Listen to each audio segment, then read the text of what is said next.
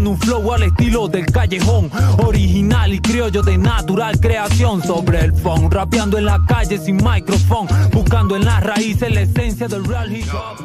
No, you guys put no, no, absolutely not. You guys pushed me to this. I don't want to change anybody's mind. If they kill me, what is lost? Nothing. Nothing is lost. The only thing that it will do is accelerate what must happen. Bienvenidos sean todos una noche más a nuestro pequeño podcast llamado El Callejón. Como todas las noches estamos acompañados por el señor Steven García, el señor Ricardo Garrido y mi persona Gerardo Marquina que los vamos a estar acompañando la noche de hoy en este un nuevo capítulo de nuestro podcast. Y el día de hoy vamos a hablar de un tema que teníamos eh, lo habíamos aguantado bastante porque de hecho salió antes que toda la serie de los monstruos pero lo teníamos guardado porque, bueno, nos pareció una, una buena idea este, aguardar un poco sobre este tema. El día de hoy, antes de, nada, ¿cómo están ustedes? ¿Cómo andan? ¿Qué tal? ¿Cómo les trata la vida? Bien. Ahorita estoy viendo Bueno. que tengo los ojos rojos, pero lo juro que no estoy drogado. A mí la vida siempre me viola como Júralo. quiere, pero yo ya estoy acostumbrado. Que venga.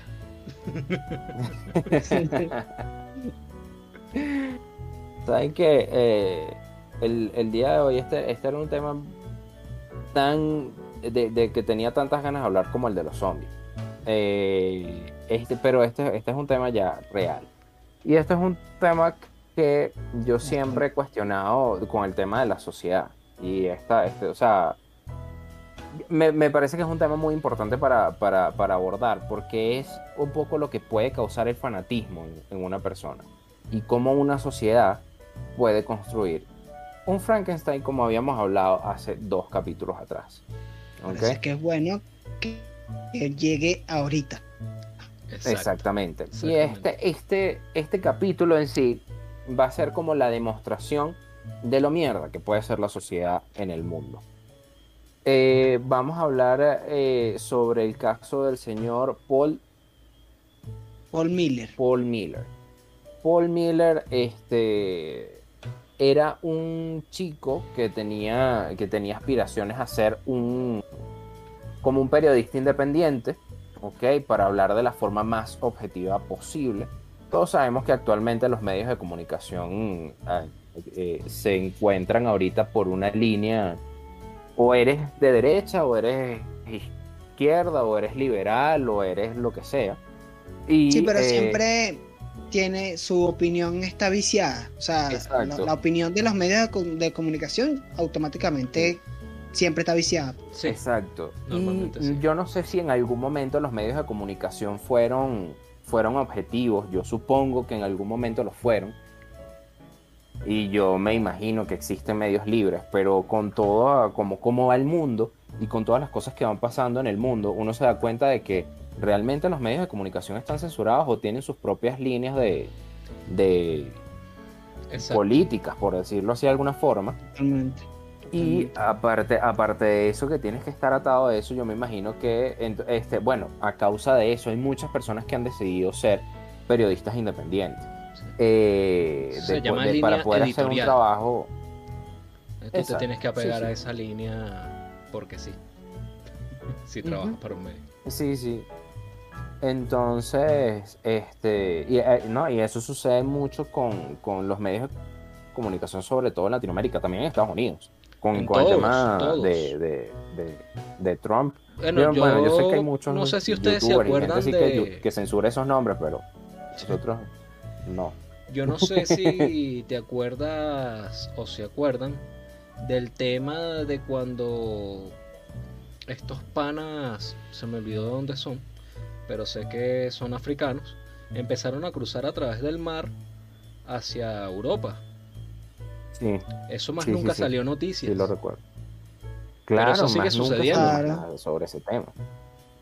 Exactamente, Por porque la línea editorial es que no, no se hable Sí, sobre eso. y hay algo llamado Ajá, pero que voy a traer a colación que no tiene mucho que ver con el tema, pero para seguir con la intro, hay algo llamado la agenda setting, que es una forma de desviar la atención de las masas de una noticia importante hacia algo no tan importante, pero que a la gente les llegue. Por ejemplo, aquí están matando niños, un juego de la Vinotinto, por ejemplo, ¿no?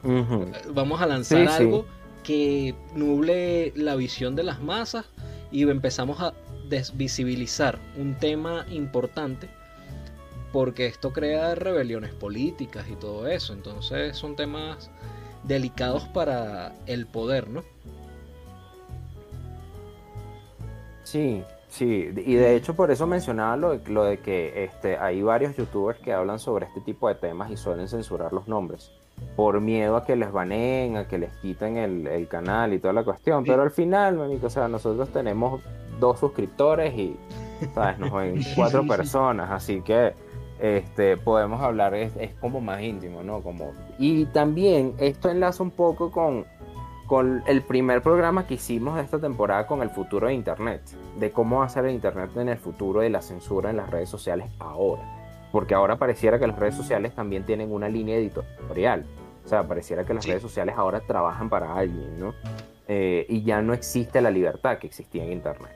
Pero para entrar en el tema, este, Paul Miller eh, quiso ser un periodista independiente. Él trató de ingresar a, a una, a una reunión de personas que, que se consideran fascistas.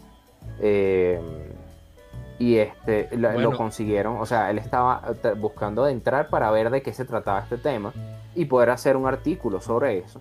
Y resulta y acontece que se acaban las entradas, eh, este chico no, no puede ingresar a esa reunión, pero afuera habían cerca de 70 personas de una organización contraria a esta, que era antifascistas.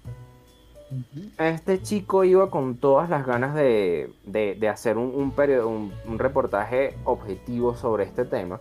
Y resulta que estos tipos antifascistas empiezan a discutir con él y se empieza a poner tensa toda la situación. Llega la policía, él se va con una amiga, pero eh, lo empiezan a, perseguir estos, estos tipos. Entonces él le dice a la chica que corra, él se queda y salen cinco personas más de ese grupo antifascista y empiezan a golpearlo y lo dejan muy, muy golpeado, se van y eso fue solamente el principio de la desgracia. Porque, ¿qué Totalmente. pasó después, Steven? Eh, ahí hay un término que ahorita lo, lo perdí, que creo que es doxeo, ¿no? Ajá. Que es que eh, pueden, eh, logran, consiguen información de la persona y eso fue lo que hicieron con él. Este, este grupo an- an- Antifa consiguió información personal del carajo y empezaron a, a amenazarlo, empezaron a, a entorpecer todo. O sea, de, de hecho, amenazaron a la mamá, le escribían y le decían, mira, te vamos a quemar la casa, te vamos a matar porque tu hijo es, racista, es fascista, es no sé qué, no sé qué. Y eh, eso hizo que el carajo como explotara. De hecho, él, él entrenaba lucha y hasta el entrenador, al entrenador le dijeron, mira, este, este carajo y tal, no sé qué. Tanto presionaron al entrenador que el entrenador le dijo, mira, no vengas a entrenar más para acá porque yo no, yo no comulgo con tus ideas. Y así fueron como interviniendo mucho en la vida del carajo hasta el punto de que lo botaron del trabajo. O sea, básicamente lo excluyeron de la sociedad, ¿sabes? Sí, Y totalmente. eso hizo que el carajo estallara y, y, y de repente se, o sea, como que se convirtió, eh, o sea, fue llevando, fueron llevándolo a eso, ¿sabes? Sí, totalmente. Es que le volvieron mierda a la vida. Y ahí tú ves donde grupos radicales que yo siento cierta empatía con este pana, no a nivel del 100%, pero sí sé lo que es tenerle arrechera como a grupos que buscan la reivindicación social, pero a través de esa búsqueda terminan atropellando a todo el mundo y todo lo que se les viene por el medio y son unos hijos de puta, hay que decirlo. Entonces, y- coño, y- le volvieron mierda la vida al pana, el pana se arrechó y dijo, ah, bueno, jódanse, mámense uno. Y hizo un canal totalmente Bueno. contrario a lo que él quería, ¿no? Sí, sí, o sea, por supuesto, de hecho se volvió un extremista. Se volvió un extremista y este, o sea, fueron tantas cosas a su hermano, lo amenazaron también, obligaron a su hermano a que dejara de hacer cosas. Eh, entonces ya, ya incluyeron a personas de su familia, se metieron totalmente en su vida personal, eh, se quedó sin nada. Y entonces ahí es cuando uno se pone a pensar, eh, por ejemplo, en la época de la Inquisición y todo en nombre de- del catolicismo, por ejemplo, eh, pero los católicos son así porque a ellos los persiguieron también. Ellos fueron perseguidos por otra, por, por- por los judíos en su momento.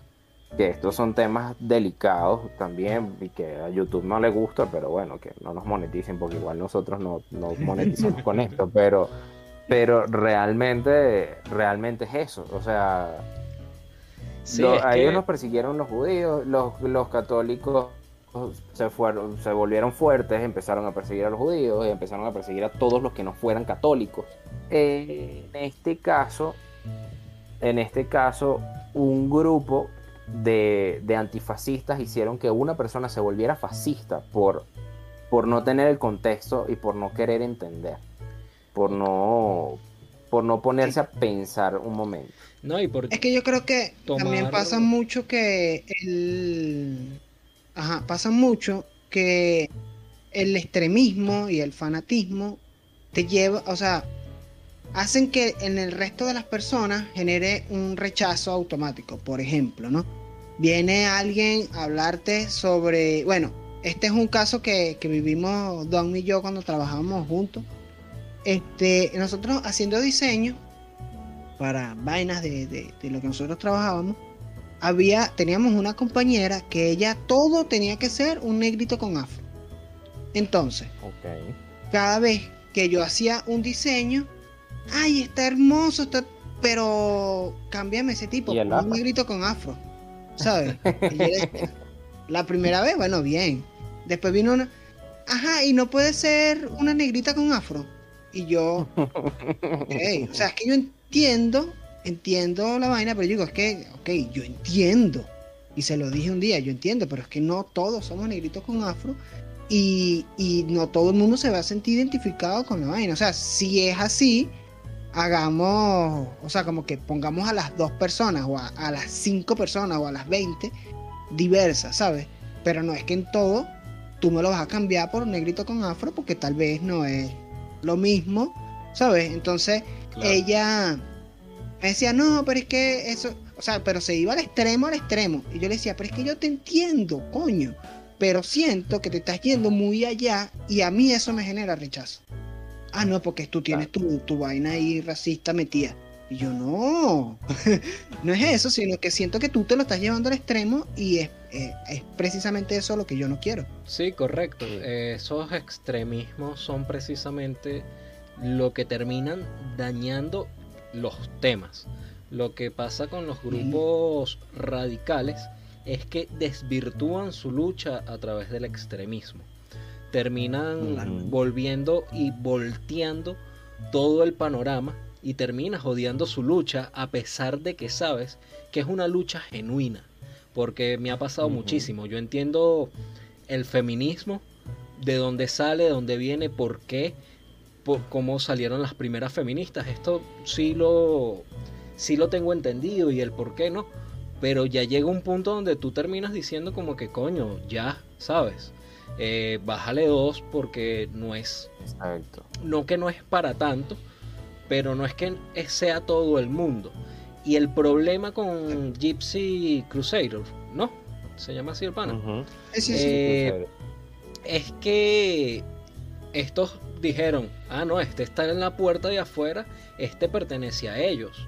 Y automáticamente asumieron que eso era así sin saber, sin investigar, porque yo les digo, y una vez se lo dije a Steven eh, en otro programa, que a mí me encantaría aquí en Venezuela hacer ese tipo de periodismo. Hacer ese tipo de periodismo contra lo que yo no estoy de acuerdo. Salir a la calle, grabar, filmar, eh, hacer entrevistas y esa clase de cosas que por razones políticas del país pueden ser peligrosas. Pero una cosa es que yo vaya para allá y sea parte de ellos, hay que yo vaya a hacer un trabajo con objetividad respecto a lo que yo quiero.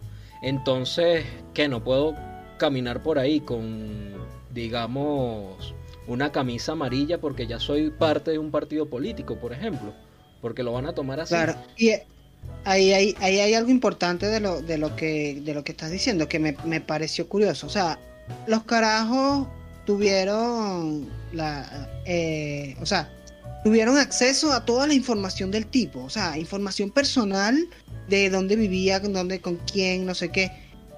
Ah, ¿cómo no fue tan fácil conseguir el tipo de periodismo que estaba haciendo y el tipo de contenido que estaba creando, ¿sabes? Claro. Eh, ¿Cómo conectaron ellos todo eso con el peo racista y fascista y nazi, no sé qué? ¿Cómo ellos conectaron eso? Se supone, vamos suponiendo, ¿no? Que pasó el primer incidente, ok, mala leche, malentendido, tal, algo que no está bien, pero bueno, suponiendo. Cuando llegan a este segundo paso, siento yo que ya era como, vamos a quemarlo porque sí. Sí, sí, sí, fue un ensañamiento que hubo con el, con el tipo. Eh, y bueno, o sea, lo, llevar, lo llevaron a ese punto. O sea, lo, lo llevaron a convertirse en lo que nadie quería que él se convirtiera, ni siquiera él mismo. Claro. Eh, y, ese, y, ese, y ese es el tema que, que a mí me, me, me, mueve o me perturba de todo esto, porque es la misma gente que está creando este tipo de personas. O sea, Chávez es una consecuencia de un grupo de personas. O sea, lo que fue Chávez en su momento. Hitler fue una consecuencia de lo que fue un grupo de personas. ¿Sabes? Pues claro. Que hubiese sido el mundo, que hubiese sido el mundo si hubiesen dejado que. eh, con esto yo no estoy justificando a Hitler, no estoy justificando absolutamente nada del nazismo ni nada por el estilo, pero ¿qué hubiese pasado si lo hubiesen dejado entrar al colegio de arte? ¿Sabes? Él hubiese sido un artista. A lo mejor se moría de hambre, pero se moría de hambre feliz porque él quería ser el artista, no quería ser militar. O sea, sé que es un tema delicado, pero la gente, o sea, la misma gente lo empujó a hacer lo que se convirtió. Es que el hombre. Es más o menos lo que hablábamos de, del Frankenstein. Ah, es que tú dices que yo soy así. Ah, es que tú piensas que yo soy así. Bueno, Correcto, yo soy así, mámalo. correcto, correcto. Exacto. Es Ujú. que lo que mencionas de que las culturas siempre, por ejemplo, primero fueron los judíos, con, bueno, no primero, ¿no? Pero lo que con- en el contexto que lo estamos mencionando. Eh, fueron los judíos contra los católicos, después los católicos tomaron el poder, fueron contra los judíos, después salieron los nazis, después... Y que el hombre siempre ha sido el depredador del propio hombre. Que eso que dice Steven es importante. Cómo estos panas llegan a decir, bueno, me sabía mierda su investigación, me sabía mierda todo, y te- lo voy a atacar y lo voy a volver mierda, y es lo que se ve muchas veces por Twitter, y es que se ve, y es lo que se ve muchas veces por varias redes sociales que tienen esta este permiso como amplio, ¿no? Digamos que no tiene estas limitaciones Que yo, que pueden tener las Yo- otras redes sociales. Mientras estaba estudiando la- el tema, me hacía conexión con, con lo del caso de Willie McKee. Exactamente. A eso iba. Porque en cierto modo a este carajo también lo excluyen de todo como sin, sin miedo o sin, sin el juicio legal. O sea, es que yo no, no quiero decir juicio legal porque obviamente estamos hablando de unas legislaciones que no Sí. sirven para una mierda. Pero digo, como que el juicio fue completamente Twitter. Correcto. Sí, o sea, eso Y- fue justicia por, por mano propia. Y al, y al, en el momento en específico, o sea, yo no estoy diciendo que lo que el carajo hizo esté bien ni nada por eso, ¿no? Pero en el momento uno en el que él dijo, coño, sí, soy culpable, admito mi peo, todos salieron, eh, lo voto aquí, eh, ya no participas aquí, eh, te vas de la casa, eh, no sé qué, eh, y el carajo se vio excluido de absolutamente todo. Totalmente. Eh, no terminó convertido eh, en un Joker, en un Frankenstein. Este, tampoco digo que lo que haya hecho está bien. Obviamente la víctima eh, también habrá pasado su un montón de mierda y también tiene un montón de carga encima. Pero digo, como que este, las redes sociales logran como este acribillamiento total de una persona sin, sin el justo procedimiento, vamos a Sí, decirlo así. no, y, sí, y sin mesura. Todo así de la manera más cruel, chimba y tóxica. Porque es que después de que el pana se suicida, yo no sabía quién era, sinceramente. A mí, eh, creo que en ese capítulo lo mencioné. La farándula venezolana me tiene sin cuidado. Es más, la farándula como tal me tiene sin cuidado. Eh, Sí, sí. entonces, al pana no lo conocía.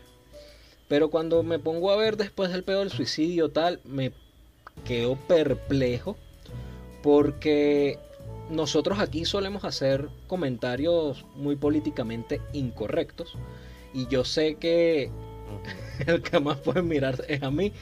Este, y no estamos Pero exentos. ¿no? tranquilo, que a ti no te van a hacer nada porque tú eres negro. Exactamente, ese es otro peo, ese es otro peo.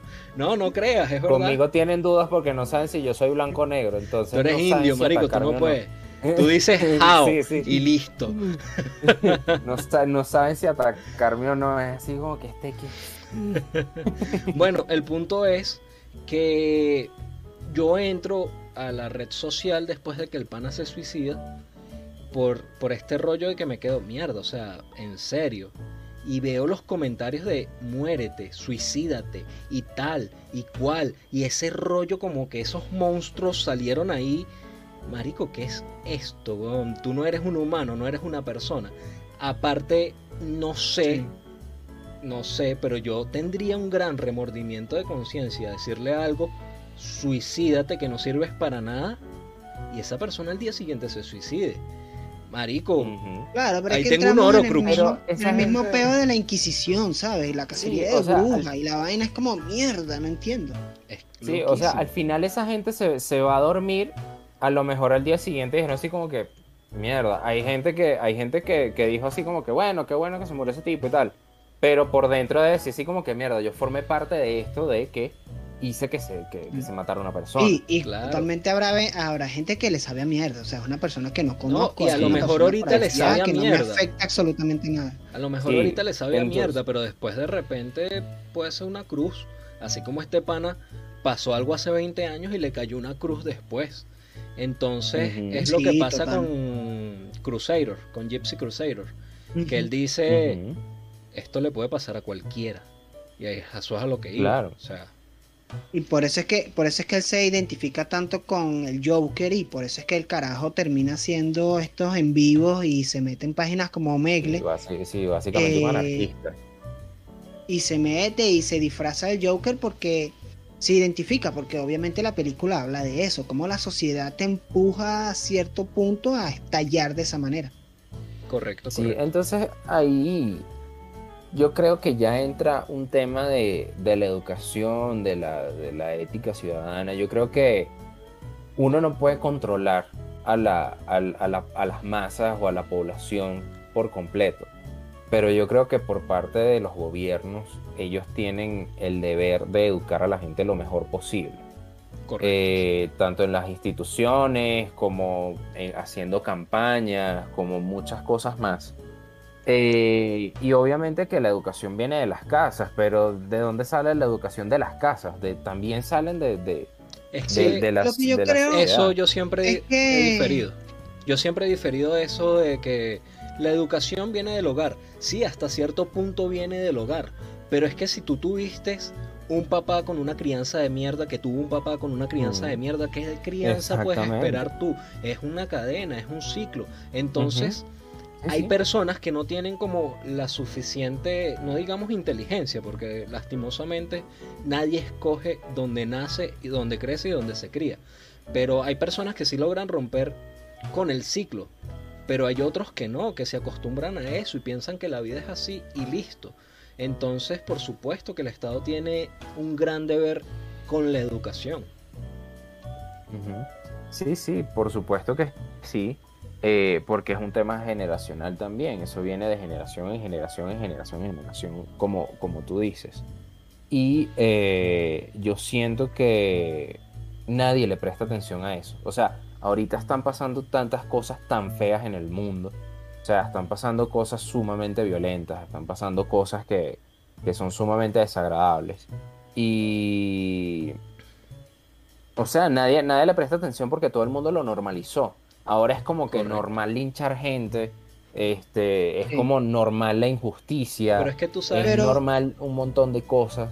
Yo creo que, que en cierto modo también, eh, que estamos hablando de la educación y tal, una de las cosas en las que yo abogaría es por evitarlo el fanatismo y el extremismo, o sea, como la radicalización de las cosas. Correcto. Y, y así sea, no sé, en la música. O sea, de hecho nosotros hemos tenido muchas veces esta conversación de que, de que, que ladilla un rockero que critica todo lo que no sea rock, que ladilla un Ujú. reggaetonero que critica todo lo que no sea reggaetón y que, Sí. ah, no sé qué, y yo me mato contigo, maldito come gato. Marico, no es necesario que seamos así. O sea, eh, nosotros mismos disfrutamos, o sea, nosotros, nosotros tres, porque somos gente distinta, pero nosotros mismos disfrutamos la música por la música, ¿sabes? Sí, exacto. Y, y entonces yo creo que ah, tal vez eh, una de las vainas que, por lo que la, la este tipo de cosas no terminan es, porque también el fanatismo y la polarización da real, ¿sabes? Sí, bueno, sí, si, sí, si te pones a sí. ver, el la misma pola- polarización fue lo que hizo que se dividiera Venezuela totalmente. Total. O sea, la misma polar- polarización hizo esto. y ahí hay plata. Y exacto, y en Venezuela Por hay eso, plata, O hay sea, mucha sí, sí, por eso. Recalco lo que tú Eh, dices. No, y las sectas, las sectas ganan plata a- en base al fanatismo. Es que La religión, las iglesias de las distintas religiones Total. ganan plata a través del fanatismo, ¿sabes? Este, este tipo, este tipo que, que metieron preso porque dijo que a Dios no le gustaban los, do- los bolívares. ¿Sabes? Sí, sí, sí, que cobraba el diezmo en dólares.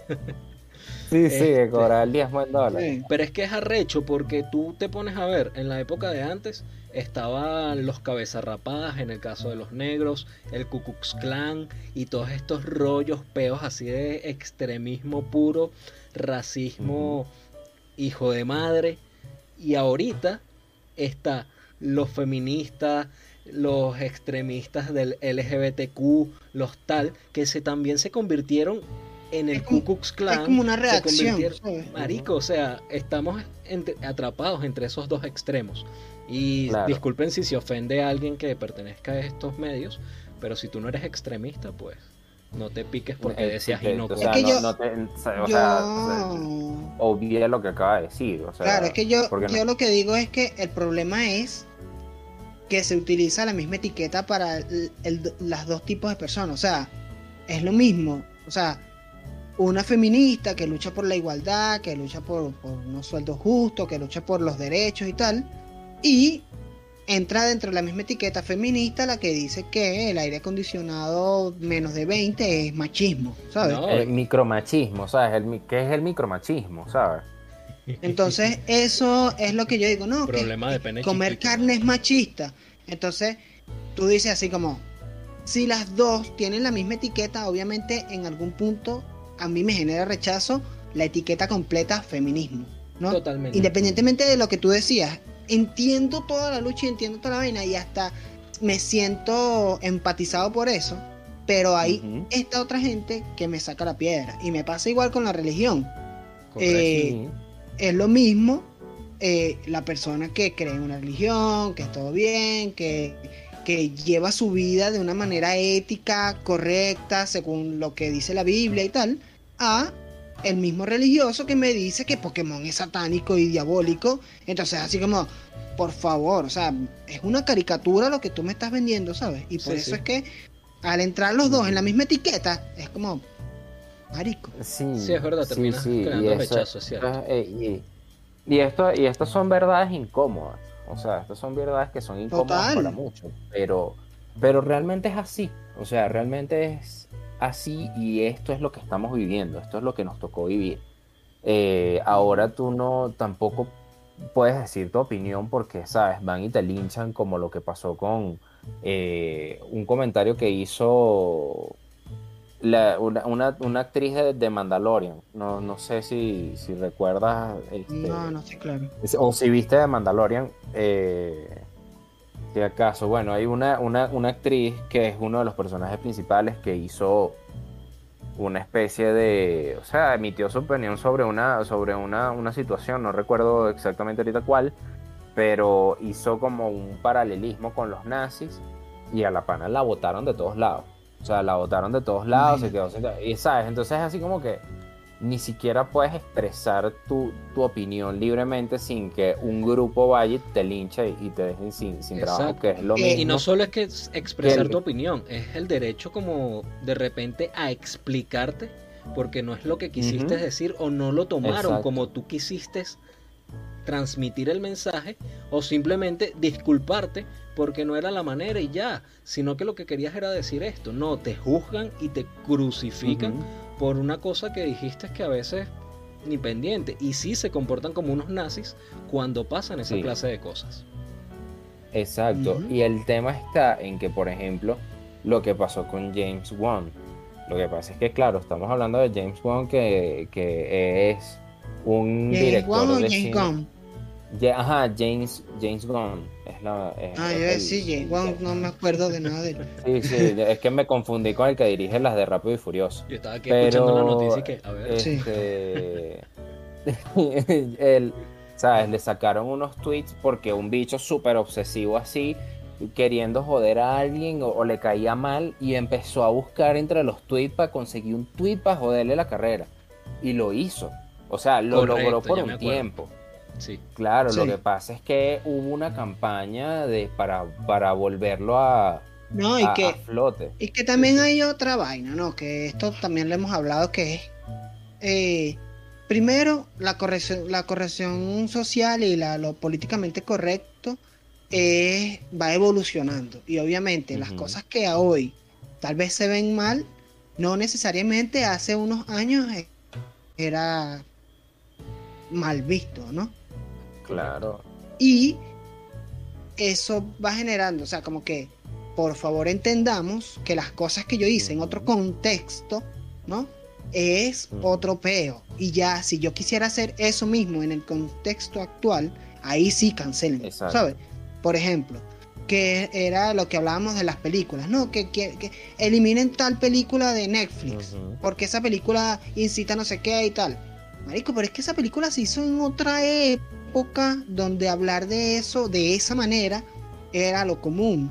Y eso no le va a quitar a la película la calidad que tiene, ¿sabes? Sí. Este, y, y- y yo creo que también eso de descontextualizar las cosas es mucho del, del fanatismo. O sea, que el- la gente muy fanática eh, se le hace muy fácil descontextualizar todo. Como eh, es que este sí es un tema como más, más intenso, pero también a nivel político, como de repente sacan a los políticos de contexto de las cosas que dicen para decir, este tipo dijo tal vaina, este es tu ídolo, ¿ah? Mamá huevo. ¿sabes? Exacto. Sí, sí, Sí, sí, y es un poco lo que está pasando, por ejemplo, ahorita con, con John Cena, que él simplemente, yo creo que, él- yo creo que él se equivocó y, y habló de Taiwán como país, y Taiwán le pertenece a China, pero los taiwaneses son como los, los, los, Como los catalanes, como los sí, o sea, catalanes. son como los catalanes o los maracuchos, que son como, como que quieren ser una, una, una nación aparte y un montón de cosas más. Entonces John Cena hace este comentario y le está yendo pésimo a, a Rápidos y Furiosos 9 en, en Asia, bueno, en China, En China. que es uno de los mercados más importantes a nivel Más de cine eh, por un comentario desafortunado que hizo, este, yo creo que en, en apoyo de, de- de Taiwán, ¿sabes? Entonces, ¿sabes? El tipo salió a disculparse y toda la cuestión, pero ya para ellos el daño Pero ya está fue. hecho. eh, Ya fue, y, ya fue. Sí, es ¿sabes? que ese hay es que el rollo. ¿sabes? Una cosa así. que hay personas que olvidan en el caso de estos famosos que ellos son humanos y ya y tienen su derecho a equivocarse, a errar o a redimirse. Entonces terminan Mira, aquí- aquí yo diosificando quiero las recomendar- cosas. Total. Yo aquí quiero recomendarles algo que yo vi. En, en Amazon, en Prime, está un documental de J Balvin. Se llama como El Niño de, de Medellín, una cosa así. Ok. Eh, donde habla de que como el público le exige a J Balvin eh, toma una posición, ¿sabes? Habla sobre esto que está pasando. Eh, en, en un momento en el que había unas protestas muy fuertes en, en Colombia, no estas más recientes, sino unas anteriores, y que justamente le iba a sacar un concierto y la gente le exigía como da tu opinión sobre esto, ¿no? Y él hablaba con su equipo y decía, pero ¿cómo yo voy a dar una opinión si yo no sé nada sobre eso? O sea, ¿cómo yo voy a tomar una posición si yo ni siquiera entiendo qué coño es lo que está pasando? Yo soy un humano, o sea, yo no soy un, un super dios que entiendo todo lo que está pasando y cómo yo voy a, a tomar posición. O sea, es una vaina como súper imprudente que yo me pronuncie eh, a favor o en contra de algo que yo ni entiendo qué coño es. No, totalmente. Entonces, y que otro famoso hubiese Eso, agarrado, eso es interesante. habla con su equipo de prensa y dice cuál es el lado que más me conviene, cuál es el lado que más me da plata, cuál es el lado. Bien por Totalmente. Balvin que no hizo eso, sino que dijo, marico, yo no sé nada, bórralo. Exacto. Entonces, y ese es el otro rollo con las personas que están buscando seguir una tendencia o seguir a alguien que diga, mira, tal cosa es malo, sí, tal cosa es malo porque fulano lo dijo que es malo, vamos todos a matar a fulano. Porque, ¿sabes? ¿Qué te pasa? Sí. No tienes Sí. razonamiento propio. Entonces son... Sí, no yo sé, creo que el criterio y- propio es una vaina muy difícil, Mari. Sí, y, y ese, y ese es el, el tema. Primero, el, el generarte un criterio sin tener miedo a que la sociedad te juzgue. O sea, Correcto. porque yo mismo recuerdo una, una cosa que, que sucedió hace, hace muchísimos, muchísimos años. Yo estaba en sexto grado. Eh, eh, dijeron un tema de... Teníamos como un profesor de inglés que nos iba a dar clases y bueno, el tipo, el tipo era, tenía su forma de dar clases, pues, este, para, para niños justamente. Te sobaba. Pero, ah, sí, pe- no, vale. Eh, eh, nosotros lo sobábamos a él. No, mentira. Este, el tema es que, que profesor, ¿cómo está? Entonces, la- la- el tema es que a, a algunos niños simplemente, no sé, no le caía el tipo. Le- les parecía que daba una clase tonta. O sea, estás en sexto grado. La- el chiste es que sea lo más didáctico posible la clase. Entonces, el profesor dijo así como, eh, el profesor principal del- del- del- de la sección, eh, como, miren, ¿quieren que este tipo se vaya o, o se quede? O sea, levanten la mano. Y entonces un montón de gente levantó la mano. mano. Y yo no quería que el tipo se fuera. Pero como todo el mundo estaba levantando la mano, yo levanté la mano a pesar de que yo quería dar clases de inglés. Loco. En- entonces, este, eh, esta es la misma, esta, claro, estamos hablando de niños de sexto grado que tienen muchos miedos y tienen muchas cosas. Correcto. Eh, Y todo el peor de pertenecer y tal. Y encajar. Pero, pero así pa- y así, pero así pasa también cuando eres grande. O sea, cuando eres adulto. Que- Pocas personas pueden crearse un criterio propio y decir, bueno, mira, yo opino esta vaina y, y ya, esto es lo que yo opino. es Y no Es que, que también tienen que irse por, por- el, la- el- como este tema de discernir o de, de la tolerancia, por ejemplo, tú y yo que nos conocemos desde hace tanto tiempo, nosotros hemos tenido opiniones encontradas un montón de veces, ¿sabes? Hasta en tonterías, en deporte, cada uno le va a un equipo distinto, en no sé qué, a un montón de cosas distintas. Y, y tú y yo hemos hecho un ejercicio de tolerancia en que, Marico, yo te escucho y si tienes razón, tienes razón. Muchas Correcto. veces has tenido razón en las cosas que dices y el tiempo me ha demostrado que en ese momento yo estaba equivocado, ¿sabes? Y no pasa nada. Entonces, este, como que, ¿por qué la gente es incapaz de llegar a ese, a ese tipo de, de, de, de- de conclusión en la que yo digo, bueno, acepto lo que tú me estás diciendo, pero no necesariamente es- estás totalmente equivocado o tienes completamente la razón? Eh, Claro, llegar a ese es un- punto la gente no le cuesta. ¿no? Y que respecto Sí. a lo que dice Gerardo, hay una falta de identidad en la sociedad brutal. O sea, y creo que por eso es la falta de criterio, porque las personas son incapaces de decir, yo soy fulano de tal, me gusta esto, me gusta esto, no quiero esto, quiero esto, en esto me equivoco, en esto no, y Bueno, normal. Yo no sé, yo creo que todos hemos vivido eso. Yo, en mi etapa Pero hasta- adolescente, hasta más o menos 20 años, era totalmente así. ahí es válido, porque tú dices niños de sexto grado, obviamente, adolescentes, por lo menos uno de los últimos casos que vi fue de estos grupos locos y que si tu niño adolescente se siente mujer, pues excelente, esa es su decisión. Marico, uno no sabe en esa etapa realmente definido así 100% qué es lo que quieras, a lo mejor sí, a lo mejor No. sí va para esa. Pero coño, dale chance que se desarrolle, madure todo este peo, pero X. Pero hasta qué punto tú no tienes identidad. Coño, yo pienso que ya a los 23 años podrías estar diciendo, ok, tengo cerebro, puedo pensar por mí mismo y sé lo que me gusta, sé lo que no, puedo cometer mis cagadas, porque para eso es la adolescencia, para cagarle y conocerse Claro. saber en qué estamos mal, en qué estamos bien, y ya cuando tengas cierta edad decir, coño, ya ser una persona centrada. Pero yo he visto Es que, fíjate viejos que- en fíjate- estos pedos, fíjate eso. que- Resulta que cuando, cuando tú y yo nos conocimos, Ricardo, eh, ya yo había pasado por ese proceso, ¿sabes? Y ya yo no tenía peor en decir en un grupo donde todo el mundo hip hop y vaina, yo decía, a mí me gusta el reggaetón y me sabe a mierda, ¿sabes? correcto. Este, y, y ahí la gente, marico, y no es por nada, a mí la gente me, muchos me vieron feo, así como que, que bola, te gusta el reggaetón, porque ellos todavía, como que no habían pasado esa transición. Eh, menos de un año después, la mayoría de los que me vieron feo me decían, verga, que tú siempre has dicho, tú siempre has hablado claro de que te gusta el reggaetón. Pero Claro. era porque obviamente ya yo había pasado por toda la vaina de querer pertenecer y ya yo llegué a un punto que dije, a mí me gusta lo que a mí me gusta, sean maricos ustedes. De bola. No voy a estar buscando aceptación a través de que, ay, tú también eres alérgico al agua. Y mira, yo también. Somos, tenemos algo en común. No seas marico, huevón.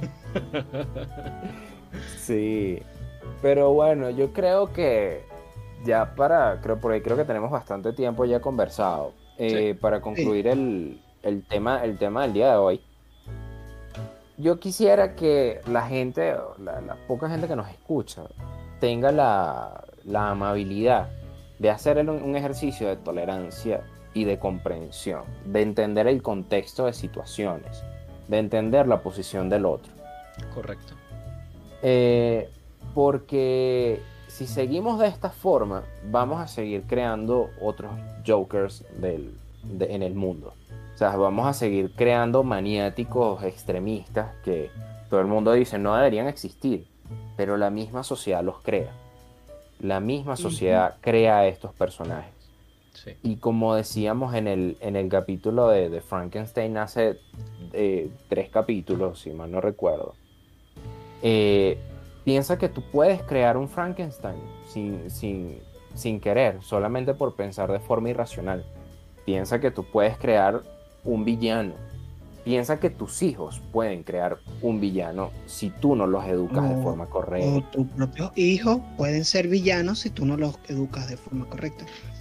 Yo también, como en conclusión, quiero cerrar como con esto, que yo siento que eh, el, el gran problema de todo este peo es la radicalización. Entonces, este, créeme que mientras más radical eres, más rechazo generas y más eh, reacción generas hacia ti.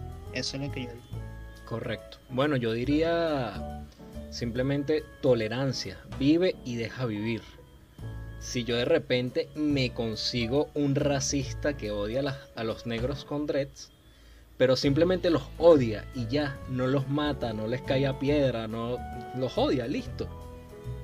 Déjalo, que sea feliz, tú eres feliz con tu vida y listo. Ya, vive y deja vivir, déjalas si ves algo que realmente está mal, obviamente, quéjate, pero con raciocinio. Eh, todo no es netamente lo que vemos. Así como le pasó a este pana, él estaba allí, lo vieron allí, no implicaba que fuese de esa secta que estaba congregándose allí. Entonces, a veces las cosas van más allá y hay que tener discernimiento al respecto. Sí. Entonces, nada, de esta forma vamos a concluir nuestro programa de hoy que creo que estuvo interesante. Tal vez se van a tocar cosas eh, o, o tal vez tocamos eh, zonas incómodas, eh, eh, no sé cómo decirlo. Tal, tal vez le afecte a alguien. Tal vez Sí, le esto afecte a fue alguien. sin este ánimo de ofender, ¿no? Sí, esto fue sin ánimos de ofender, pero es muy sí. posible que alguien, que alguien se ofenda. Sin embargo, piénsenlo, piénsenlo. Y, y si van a ir a atacar a alguien, piensa un momento en Que qué sea estás haciendo y besos. por qué razón lo estás Como yo ataco atacando. a Gerardo. Sí. Rico, compadre. Rico. Entonces, así nos despedimos la noche de hoy. Espero que les haya gustado y gracias por acompañarnos en nuestro programa. Nos vemos la próxima semana hablando de algunos otros temas controversiales, porque nosotros somos como la bomba de, de Televen. Nosotros tres somos como Total. los tres, sí, somos como los gordos de la bomba. Sí. Ni siquiera sé cómo es ese programa. Sí. Bueno, estamos hablando. Dale, Chao. Black Lives Matter and Antifa destroyed my life. They ruined my life. They attempted to beat me up in the city, but that was just but that was just one incident. I was a journalist and I used to go to I used to go to all kinds of rallies and protests and things like that and I would cover it. I was independent. I was trying to make my way as a journalist. That's what I wanted to do. And uh, I went to one protest. It was kind of like an event thing with uh, the Proud Boys. Antifa attacked me. They tried to kill me. I had them arrested. Uh, the uh, what's it called? The DA basically let them go throughout the case. Uh, they then doxed me. They got me fired. They harassed me. Uh, then after that happened, uh, they harassed me more. I had the FBI sent to my house. Um, what else? They oh, and then after that happened, I uh, Floyd, that fucking nigger died, and then they started burning shit all over the fucking country. So I started going to the riots because I was I was close to them. So I was living in New Jersey at the time, and I went to New York three times. I went to Philadelphia three times, and I physically went there and saw the riots. And then I started covering them and posting it online what they were doing. All the niggers going into the fucking stores and looting everything in sight and just destroying blocks and city blocks all over the cities. It was insane. So after that happened, then I when then Black Lives Matter didn't like that very much. So then my mother has a business. So they found my mother's business. They harassed my mother for weeks and weeks and weeks. They de- they gave her death threats on Facebook. They called her. They called her for weeks on end, giving her death threats. Then they finally came to the house. About sixty fucking niggers came to my to, came to my mother's house looking for me, not knowing that I don't live there, threatening to burn it down, screaming "Black Lives Matter" outside of my fucking mother's house. Then after that, they proceeded to dox me again and then get me fired from my personal training job, and then I was not able to make money anymore. And then after that, they continued to harass my parents, and I had to move. Con un flow al estilo del callejón, original y criollo de natural creación sobre el phone, rapeando en la calle sin micrófono, buscando en las raíces.